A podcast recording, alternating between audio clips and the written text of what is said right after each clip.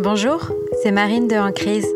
Je suis heureuse de vous retrouver pour un nouvel épisode et j'en profite pour remercier toutes celles et ceux qui suivent En Crise Podcast sur Instagram. Et si ce n'est pas encore le cas, je vous y attends avec impatience, notamment pour pouvoir échanger ensemble et avoir vos retours sur les épisodes. Encore un grand merci à vous toutes et tous pour votre soutien.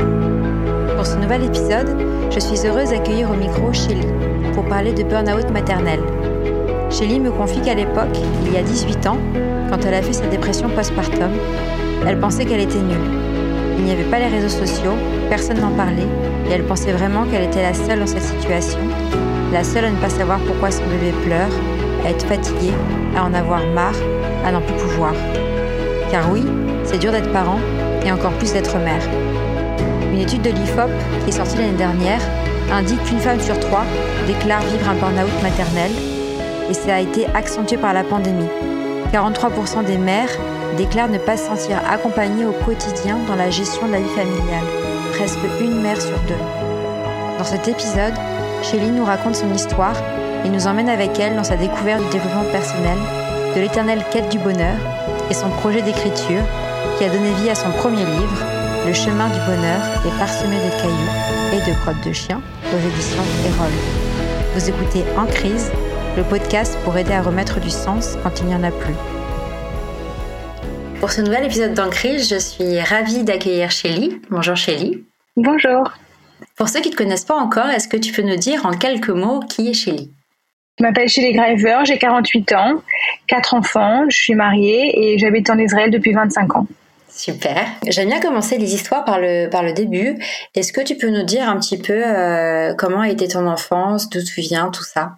Euh, j'ai grandi à Neuilly, donc dans banlieue parisienne, une enfance euh, choyée, privilégiée, même si comme toutes les enfances, il y a eu euh, son lot de, de problèmes, mais dans une famille nombreuse, aimée, entourée, plutôt simple. Quand tu dis famille nombreuse, vous étiez combien de frères et sœurs? Cinq, on est cinq. Et tu es la numéro combien? Je suis la numéro deux. D'accord. Et tu t'es un peu occupée de tes frères et sœurs à l'époque où ils étaient, vous étiez très rapprochés? Je me suis occupée un peu des petits, ouais. Parce que euh, moi j'ai 9 ans de plus que, que le petit. Donc euh, ouais, j'ai fait un petit peu de babysitting. On était en- on s'entendait bien, ouais, c'était sympa. Mais je peux pas dire que c'était une responsabilité sur mes épaules, non, pas du tout. Tu es venue aujourd'hui au micro d'en crise pour euh, partager avec nous une, une crise que tu as traversée. Je te laisse euh, choisir à partir de quel moment tu veux la faire démarrer dans l'histoire. Alors je vais la commencer quand, quand je me suis rendu compte qu'il y avait un vrai problème, même si je pense que euh, les racines euh, remontent à plus tôt. Ce qui s'est passé, c'est que je suis partie en vacances avec mes enfants, donc avec mes quatre enfants. Le grand avait 13 ans et la petite euh, 4-5. Et sur mon mari, avec, euh, avec mes parents, ma soeur, mon frère, mais euh, j'étais en gros seule avec, avec les enfants. Et puis on a fait des parcs d'attractions, donc on allait d'un endroit à un autre. Il y avait beaucoup de voitures, des hôtels, on rentre, on sort, on fait les bagages tout le temps. Et c'était dix jours euh, absolument euh, d'enfer. euh, parce que euh, ils étaient jamais d'accord, euh, on se, dis- se disputait dès le matin, euh, qui se met devant en voiture, qu'est-ce qu'on fait comme comme attraction, je vais pas faire celle-là, j'ai froid, j'ai chaud, il pleut, je suis fatiguée, porte-moi. C'était un enfer. Il y en a toujours un qui a mal quelque part, toujours un qui veut manger autre chose différemment des autres. Et en fait, je me suis pas du tout écoutée pendant ces dix jours, et absolument pas écouté mes, besoins, parce que j'étais vraiment euh, à, l'écoute des leurs, quoi. Et on a fait absolument tout euh, en fonction de leur rythme. Et quand je suis rentrée, je me souviens, euh, la petite, à 6 heures du matin, on avait voyagé la nuit, et elle me dit Maman, maman, maman. Et je me suis dit, mais ça s'arrête jamais en fait. Et là, j'ai dit à mon mari, je n'en peux plus. Je ne, je ne peux pas.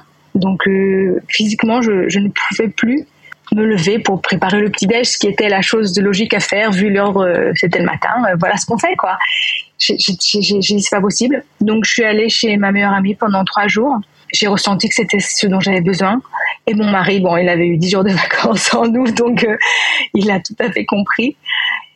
Et voilà, et donc là, vraiment, le premier jour, j'ai souvenir de ne pas avoir parlé. J'étais dans le silence, j'avais besoin de silence.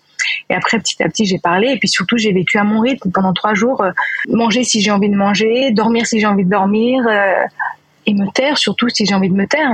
Donc ça m'a un peu requinqué. quand je suis rentrée, je, me suis dit bon, il y a un problème. D'abord, je m'en voulais beaucoup. Je me suis dit j'étais une mauvaise mère. Comment? Alors que j'étais un peu injuste envers, envers moi-même parce que quand même, euh, c'était des conditions quand même difficiles. J'ai quatre enfants, pas forcément bas âge, mais enfin ils étaient pas grands. Ils avaient tous besoin de moi pendant dix jours intensives. C'est pas des vacances à la plage où on les pose et on peut se proposer. Donc je me suis pas facilité la tâche mais j'étais très déçue de moi, je pense. Euh, en tant que maman, j'ai senti que j'avais foiré, quoi. J'avais pas été à la hauteur. Je m'en suis beaucoup voulu. Je me suis dit, enfin, t'es pas capable de, de t'occuper de tes enfants pendant pendant dix jours. Et donc, je me suis demandé qu'est-ce que je fais? Bon, directement, j'ai repris des antidépresseurs que je connais. Quand je disais que les racines du problème venaient peut-être d'avant, euh, certainement, euh, certainement. Euh, après la naissance de mon premier, j'ai fait une DPP, dépression postpartum. Je l'ai pas vraiment euh, euh fait analysé, mais enfin, euh, je lui ai pris mes médicaments et puis c'est tout, j'ai continué. Mais euh, bon, ça c'est euh, peut-être, il y avait un terrain peut-être propice, je sais pas. Bref, donc je me suis dit, qu'est-ce que je fais? Est-ce que je vais voir un NMC sachant que j'ai fait beaucoup de thérapie, je connais vraiment absolument tout. je connais beaucoup de choses sur moi, quoi, tout, tout, les traumatismes, la façon que que j'ai eu d'interpréter le monde vis-à-vis de ces traumatismes, etc. Je, je, je sais je le sais, je, je, connais, je sais comment je fonctionne. Et donc, euh, j'ai pas eu envie de refaire une énième thérapie. Et je me suis tournée vers le développement personnel. Et la différence, c'est que, donc, avec la thérapie, je, je savais où étaient les, les, les, traumatismes, quelle façon erronée j'avais d'aborder de, le monde. Mais je savais pas vraiment que je pouvais changer, en fait que en changeant ma façon de penser, j'allais changer ma réalité en fait, j'allais changer ma façon de voir le monde et j'allais changer ma réalité et j'allais changer moi-même.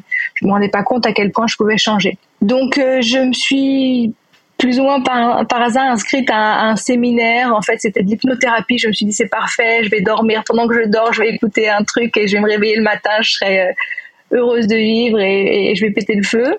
Bien sûr, ça ne s'est pas passé comme ça. Ça a pris un peu plus de temps. Et de ce premier séminaire, j'en ai fait un autre, un autre. J'ai vraiment, je me suis dansée euh, dans ce dans ce domaine en fait, et dans ces théories qui m'ont expliqué quelque chose que peut-être les gens savent tout seuls, mais moi je savais pas en fait que je peux contrôler mes pensées, ma façon de me parler, faire attention à, tout ce qui se passe dans ma tête, apprendre à faire le calme, apprendre à être dans l'instant. Voilà, tout ça m'a aidé. J'ai commencé euh, pas trop trop sérieusement au début parce que j'étais sceptique et il y avait un des exercices qui revient souvent dans ces séminaires, c'est faites une liste des choses pour lesquelles vous êtes reconnaissante ou bien les listes de vos victoires. Et j'ai pas fait l'exercice, mais je me suis demandé qu'est-ce que pourrait écrire une maman qui est moi puissance 1000 de quoi elle pourrait être fière?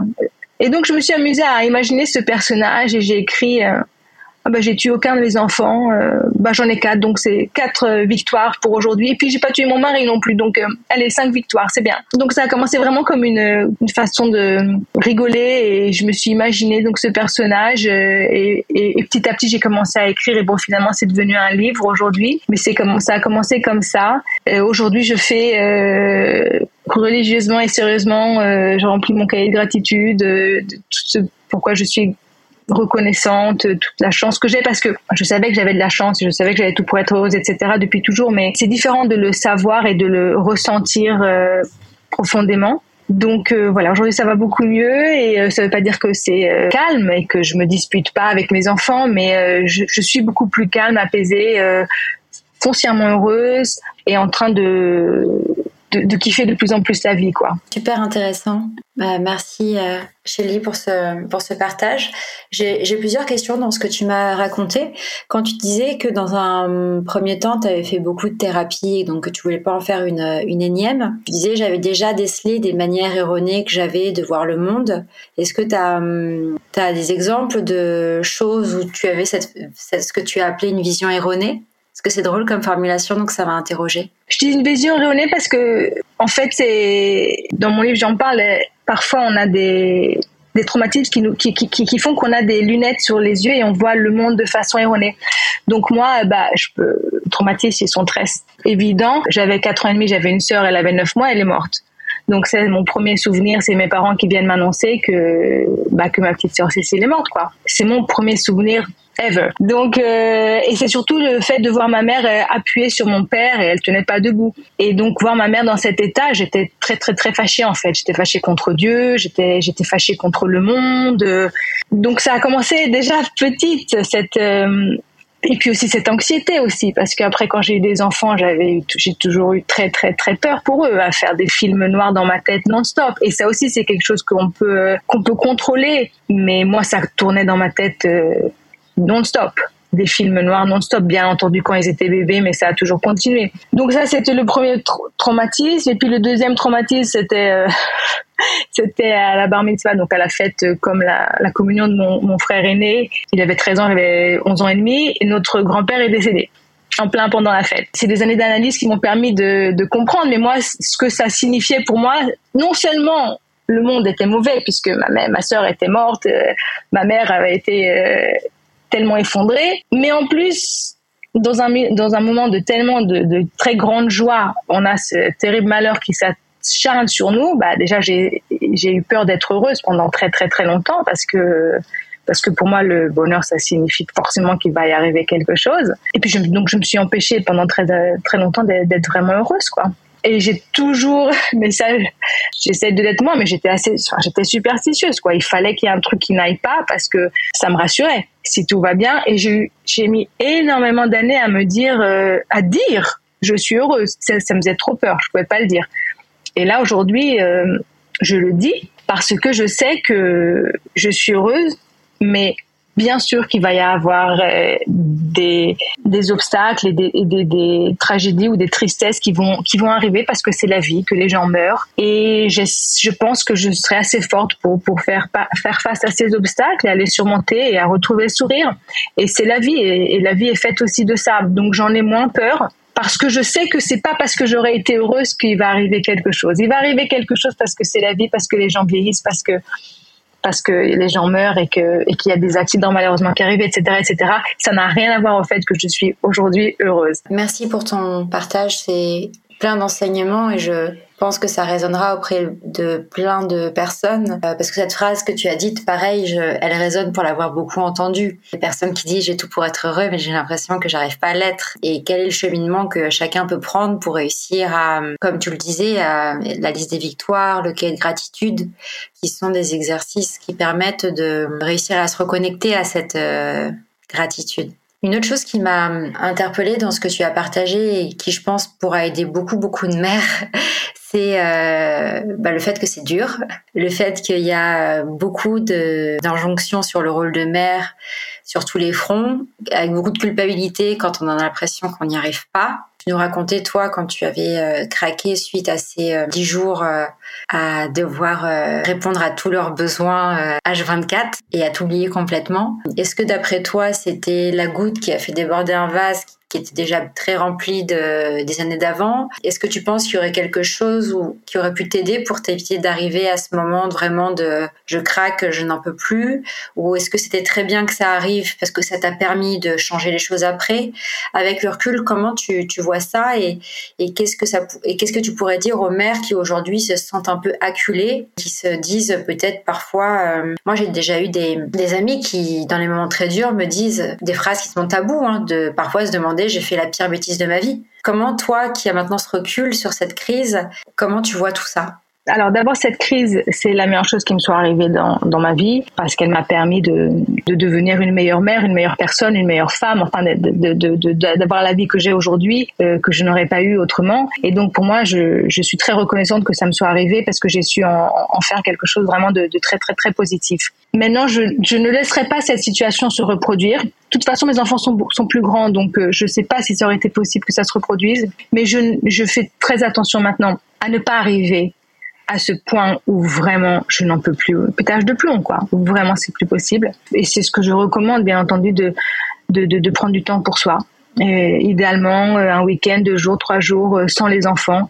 Et moi, même si mon mari il peut pas venir, je, je, je pars toute seule. Ça m'est arrivé de partir toute seule parce que je sentais là que je que c'était trop là. J'avais besoin de recharger les batteries. Je, je le sens comme une bouffée d'oxygène. Et c'est marrant parce que j'avais entendu un podcast et le papa disait, il avait ses enfants une semaine, un week-end sur deux. Et donc il disait, oui, quand mes enfants euh, sont là, c'est ma bouffée d'oxygène. Maintenant, il les a, il les a tous les 15 jours, deux jours. Et moi, je me suis dit, c'est marrant quand ils sont pas là, c'est ma bouffée d'oxygène. Je le sais que j'ai besoin de ce temps pour moi. Et c'est vraiment essentiel. Je vous parle même pas de, du temps que vous avez besoin, à mon sens, avec votre conjoint, parce que ça aussi c'est essentiel, mais je vous parle de, du, du moment pour vous, et de vivre ne serait-ce qu'une journée ou deux journées à votre rythme, ça permet de recharger les batteries. Pour moi, je vois vraiment ça comme une bouffée d'oxygène. Le fait que savoir que dans trois jours, dans deux semaines, il y a une date où je vais, où je vais partir, ça me permettait déjà de d'être plus tranquille. C'est vraiment, euh, je peux pas dire autrement, c'est ma bouffée d'oxygène. Je sais que j'en ai besoin et maintenant je je me prive plus parce que à une époque, je me privais pendant toutes ces années. Dès que je partais, mes enfants, même, le soir, mes enfants, ils pleuraient. Et à chaque fois, je me disais, bon, ça vaut vraiment pas la peine. Tout ça pour une sortie. Je préfère ne pas sortir plutôt que de devoir euh, les voir dans cet état-là. Donc, je me privais de, de, de, beaucoup, beaucoup de choses pour pas les faire, entre guillemets, souffrir. Mais c'était complètement idiot parce que, parce que j'étais, je sortais beaucoup moins que ce que j'aurais voulu et j'étais, mais j'étais de mauvaise humeur parce que j'ai besoin de ce temps pour moi. Et maintenant, je le, je l'accepte je le revendique, ils le savent, mes enfants, mon mari, et c'est beaucoup plus simple pour nous comme ça, c'est sûr, ouais. Et qu'est-ce que tu hum, aurais envie de dire aux mères qui ont cette culpabilité trop importante? Nos enfants ont besoin de nous heureuses et épanouies. Ça sert à rien si on est avec eux, mais qu'on est devant notre téléphone et qu'ils nous gonflent et qu'ils viennent nous parler et que nous on leur dit non mais bon retourne devant ton téléphone et moi je retourne devant le mien.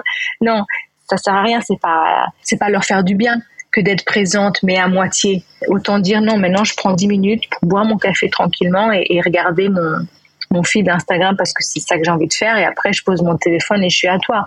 Mais essayer d'être tout le temps, tout le temps, tout le temps là, essayer de répondre à tout le temps à tous leurs besoins, c'est pas bénéfique ni pour eux ni pour vous en fait. Ils ont envie de vous voir euh, vraiment présente, souriante et si vous, vous êtes euh, dans vos têtes, euh, dans vos problèmes, parce que vous n'avez pas fait la coupure, par exemple, du boulot, vous êtes rentré directement les bains, vous avez enchaîné, vous n'avez pas eu ce, temps de pour respirer, vous ne serez pas agréable pour eux, ni pour vous-même. Donc, euh, n'hésitons pas à prendre un peu de temps pour nous, parce que ça va créer une meilleure ambiance dans la maison, tout le monde sera plus détendu, et les enfants, au final, seront plus heureux. Tu disais, euh, je savais que j'avais de la chance, mais grâce à euh, l'hypnothérapie, au développement personnel, tu as euh, vu la différence entre je le sais, mais je le ressens et je le vis. Est-ce que, pareil, de tous ces enseignements et de tout ce que tu as découvert dans ton chemin dans le développement personnel, est-ce que tu as des conseils à donner aux personnes qui, qui ont cette problématique de j'ai l'impression que j'ai tout pour être heureux, mais je le suis pas du tout? Comprendre que le bonheur, c'est vraiment à l'intérieur qui se trouve et pas à l'extérieur. Et donc, effectivement, on a tout pour être heureux. Et ça suffit pas parce que ce n'est pas ça le bonheur en fait. C'est pas la maison, le compte en banque, le, conjoint. Euh, c'est vraiment, euh, c'est ce que je découvre petit à petit. C'est le bonheur, je pense, c'est aimer notre réalité. Voilà. Et donc, aimer notre réalité telle qu'elle est aujourd'hui, ça veut pas dire de pas vouloir la changer, l'améliorer, mais aimer, se contenter de, notre réalité. Et comment on fait ça? Bah Déjà, on arrête de se comparer, on arrête de se mettre des « il faut que, je dois », on aborde le monde euh, avec bienveillance, certainement pas avec la jalousie. Et je pense petit à petit, enfin moi je, sens que, que, ça vient. Je suis en train d'acquérir cette, cette faculté. il y aura certainement des hauts débats, mais je, je sens que, que, ça, que ça vient. Voilà. voilà. Merci pour les conseils. C'est vrai que j'ai beaucoup aimé cette phrase. Euh, le bonheur, c'est aimer sa réalité. C'est être capable d'aimer sa réalité. Et effectivement, d'arrêter de se comparer, les injonctions, il faut que, je dois. J'ai noté tous ces conseils et je pense qu'ils seront utiles à beaucoup de monde, même si euh, on les a déjà entendus. Je pense qu'il y a, au bout d'un moment, faut, faut que ce soit répété, enfin, faut que ce soit vécu et pour, que pour être compris effectivement, on les a beaucoup entendus.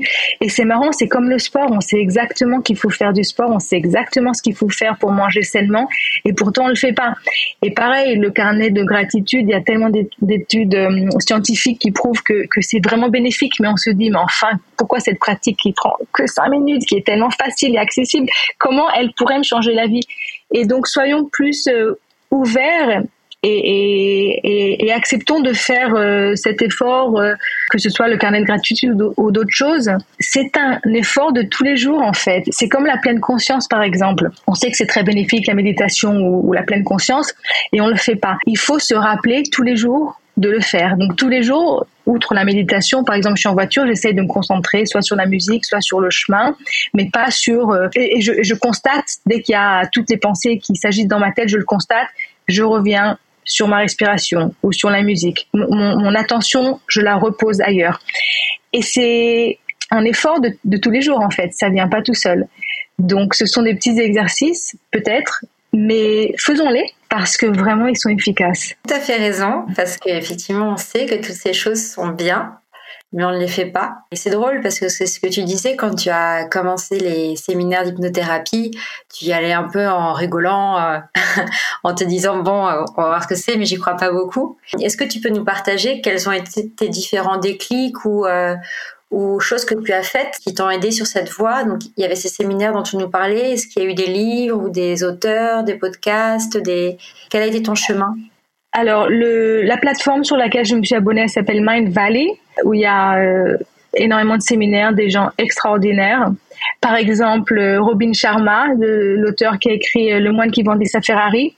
C'était il y a 25 ans, c'était mon premier livre euh, de développement personnel en fait. C'était un roman de développement personnel. Je savais pas que ça avait ce, ce, ce nom, ce genre littéraire, mais c'était mon premier.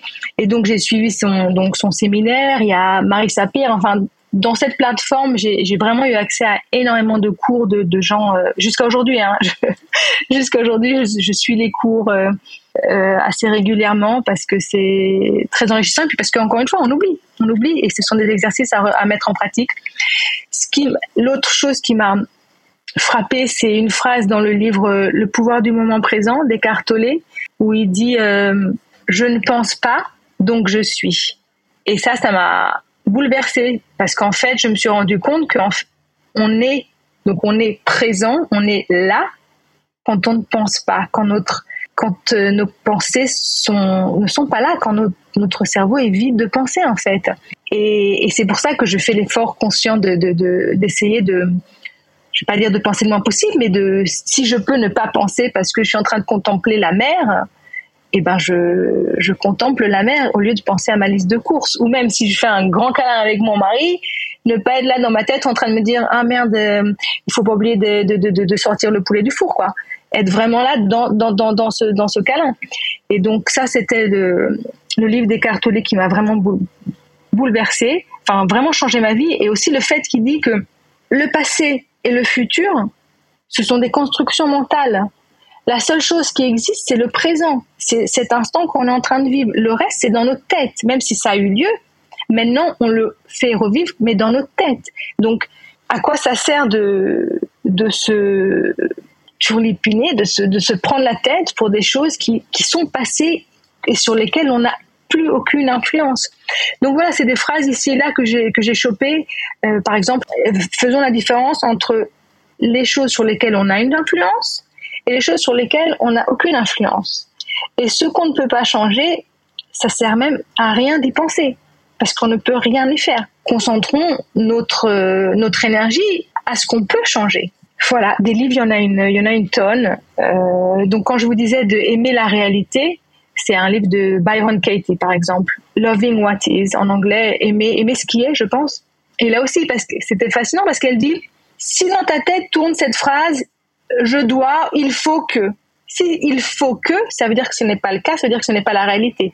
Pourquoi se prendre la tête pour quelque chose qui, qui n'est pas la réalité, qui n'existe pas?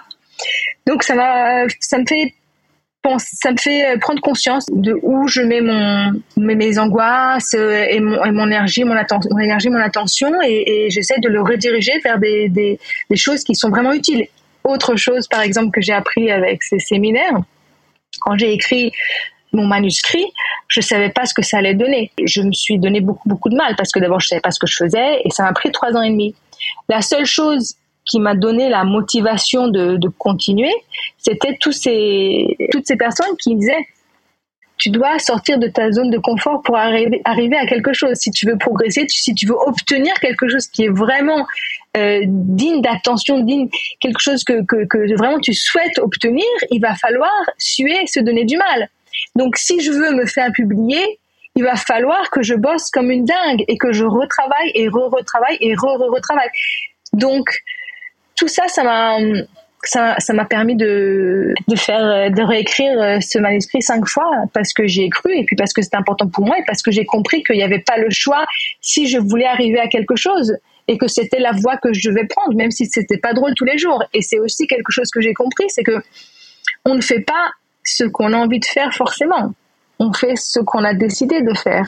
Si on veut progresser dans la vie, par exemple, là, j'ai, je me suis inscrite, je cours avec mes copines on s'est inscrite à un semi-marathon en novembre. Bon, il va falloir un moment, là on court 5, 7 kilomètres, il va falloir un moment qu'on se bouge vraiment. On a envie Non, on n'a pas envie, mais on va le faire. Oui, on va le faire parce qu'on a décidé et puis parce que ça nous euh, savoir qu'on va passer un week-end. Euh, alors le semi-marathon, c'est une excuse, c'est un prétexte pour se retrouver entre filles et faire un week-end sympathique. Mais on va devoir se mettre des coups de pied aux fesses. Et, c'est comme ça qu'on avance et c'est pas grave. Euh, voilà. J'adore. On pensera à toi pour le semi-marathon.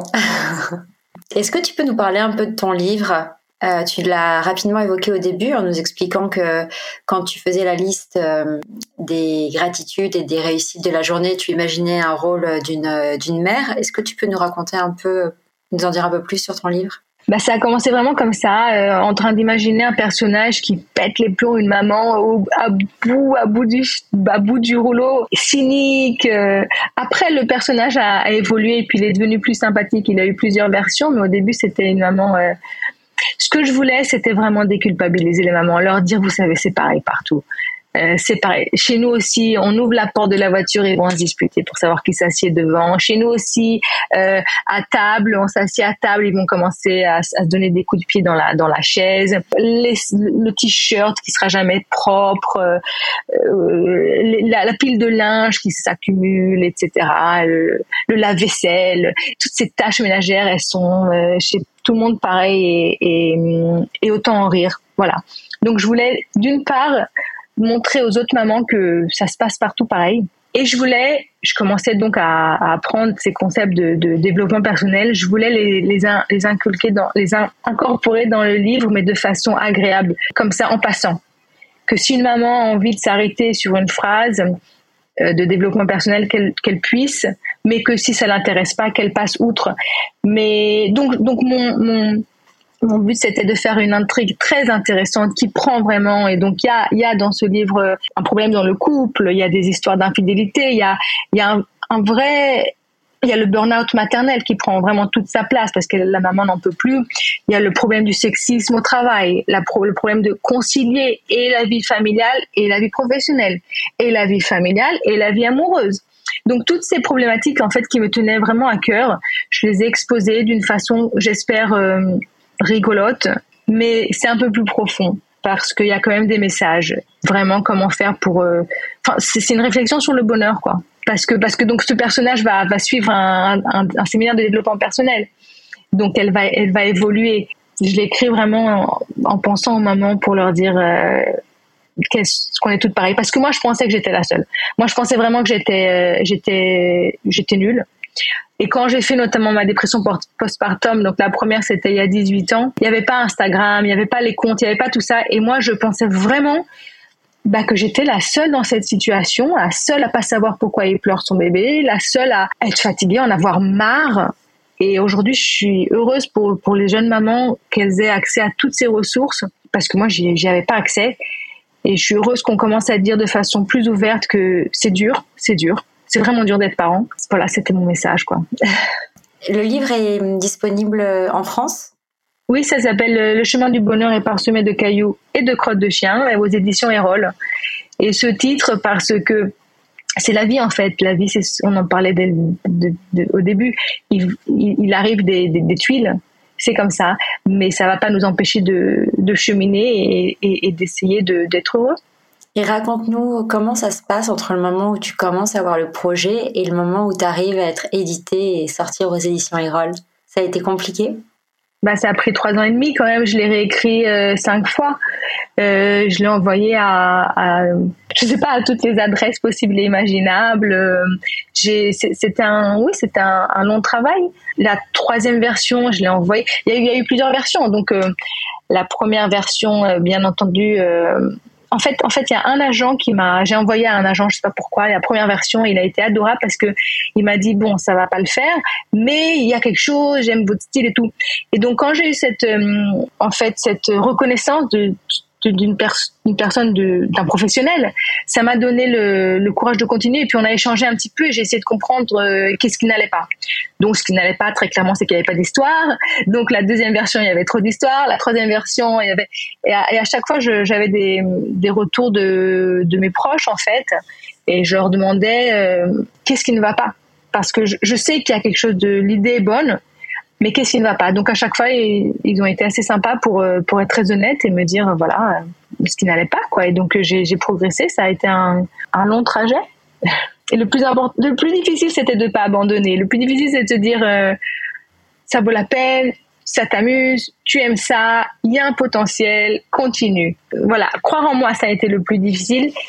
Et avec le temps qui passait et avec les versions successives, même si à chaque version je disais ça y est, c'est fini, c'est la dernière, j'ai donné le plus. Je, malgré tout, si je recevais, à chaque fois j'ai compris où ça n'allait pas et j'ai eu le courage de, recommencer. Bravo et effectivement beaucoup de courage parce que je, t'écoutais, je me disais, je pense qu'au bout d'un moment, le texte, je ne peux plus le voir en peinture tellement je l'ai réécrit. J'étais en train d'imaginer. Donc bravo pour ton courage et, euh, et ça me donne très envie de lire ce livre que je n'ai pas encore lu. En plus, euh, ça tombe bien, on va arriver sur l'été.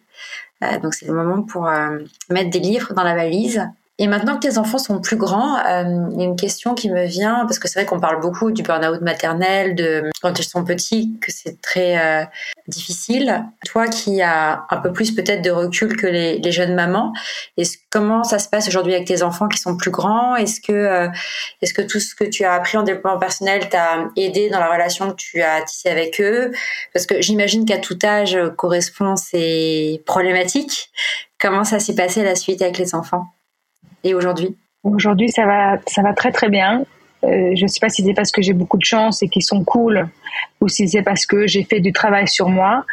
Euh, mais ça va, on s'en sort très bien, ça va très bien. Voilà, ça ne veut pas dire qu'il n'y a pas des disputes et tout, mais on, est en train vraiment de, d'avoir une certaine harmonie familiale et ça se passe très bien. C'est plus facile pour moi parce qu'ils sont plus grands, ils ont moins besoin de moi et je sens que ça va arriver le moment où ils auront vraiment plus besoin de moi et c'est pour ça que je me commence à faire des choses que pour moi.